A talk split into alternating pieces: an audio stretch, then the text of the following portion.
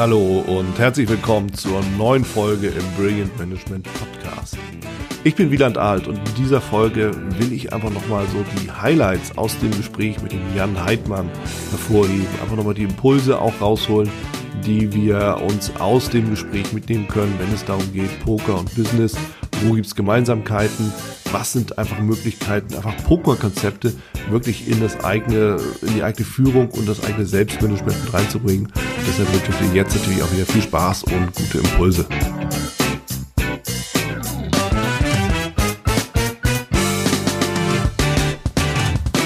Was können wir uns jetzt mitnehmen aus dem Gespräch mit dem Poker-Profi, Poker-Experten Jan Heidmann?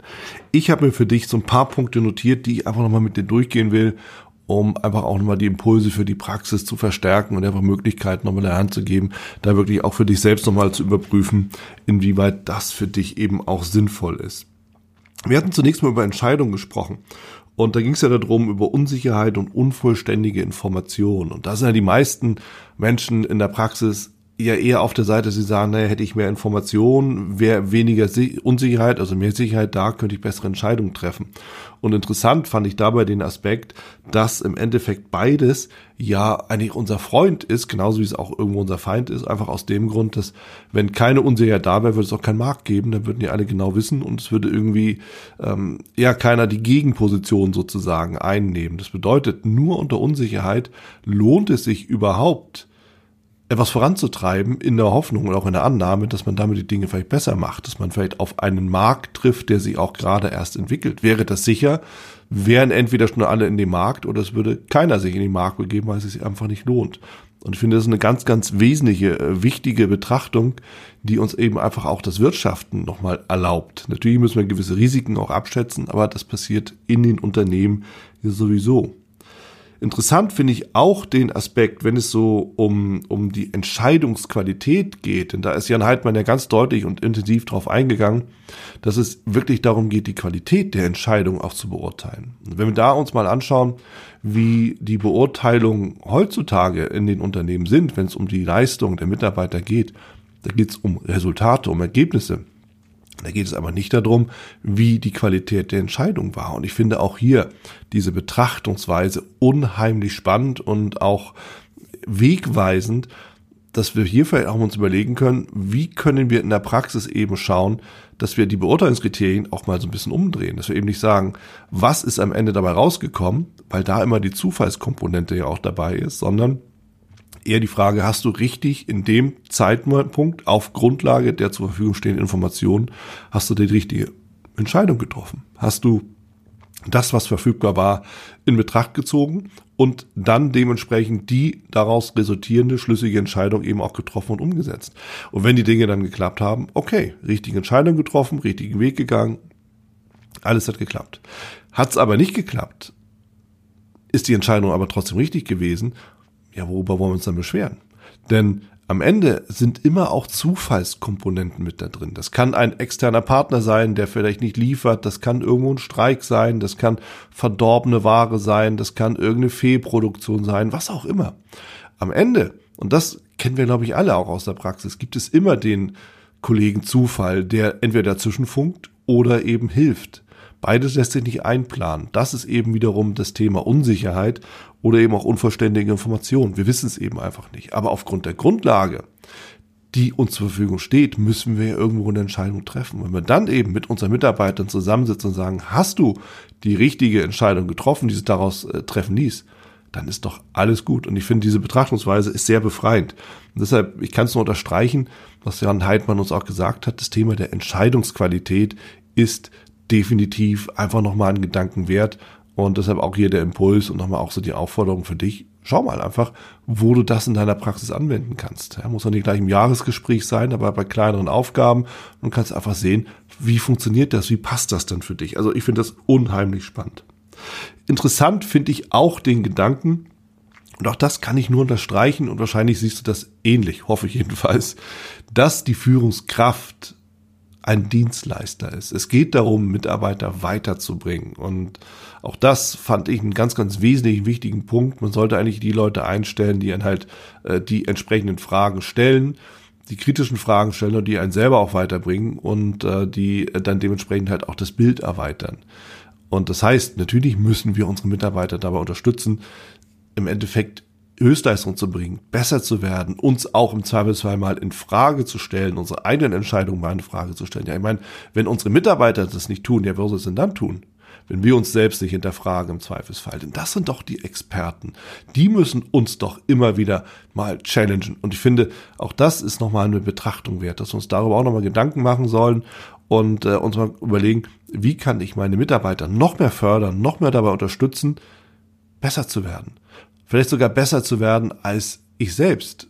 Denn dann erst habe ich tatsächlich einen Mitarbeiter, auf den ich mich ja verlassen kann, der mir auch wirklich einen, einen Nutzen bringt, von dem sogar ich nochmal lernen kann. Also ich finde diese Betrachtung des Dienstleisters ganz, ganz spannend und deshalb auch das gebe ich dir gerne nochmal mit.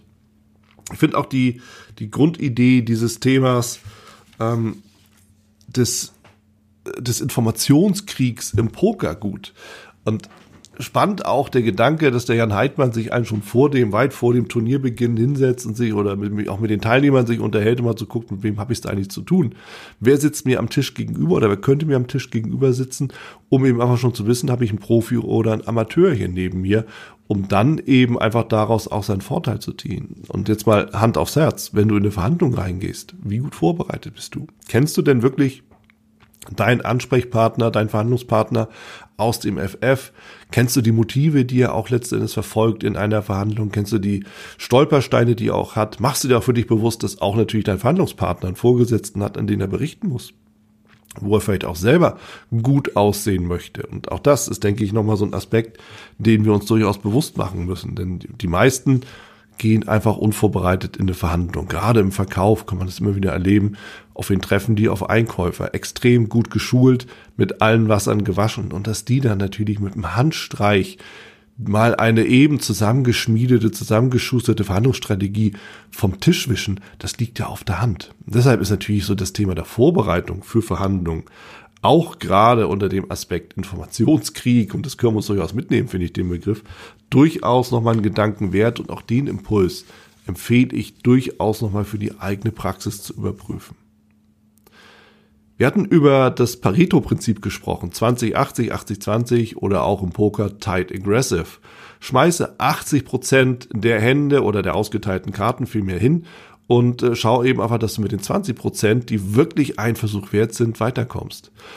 Und das finde ich gerade so, wenn es um Zeitmanagement geht, unheimlich spannend. Wir hatten ja schon im Gespräch darüber auch philosophiert, dass äh, gerade so, wenn es um ja, diesen gewissen Perfektionismus geht, dass man eben sagt, naja, also eigentlich, ich kann das im Großen und Ganzen relativ zügig fertigstellen, aber wenn ich dann nachher irgendwie im, im Detail mich ewig aufhalte, dann verliere ich einfach die Zeit. Und dann muss sich natürlich jeder selber fragen, kann ich nicht einfach irgendwo ein, ja, eine Aufgabe, eine, eine Aktivität wirklich so mit 80 Prozent abschließen, Haken dran, weil auf diese restlichen 20 Prozent legt im Regelfall dann auch keiner Wert. So, wenn wir uns das überlegen, heißt es natürlich dann auch, dass wir mit deutlich weniger Aufwand deutlich schneller durch unsere Zeit kommen, mehr Aufgaben erledigen können und dementsprechend auch da tight aggressive sind.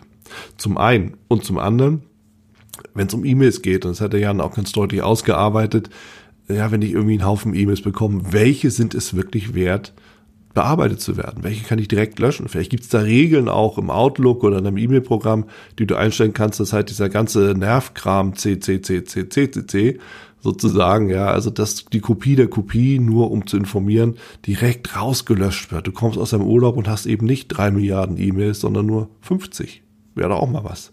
Und von daher, Tight Aggressive finde ich durchaus spannend und ich finde es auch, wie gesagt, sehr interessant, dass sich auch dort diese Pareto-Regel wiederfindet. Und zu guter Letzt, was mich einfach nochmal auch, auch fasziniert hat, war der Aspekt where you bet oder bluff. Ja, sich einfach zu überlegen, wo bewege ich mich eigentlich so auf meinem Spielfeld, also im Business.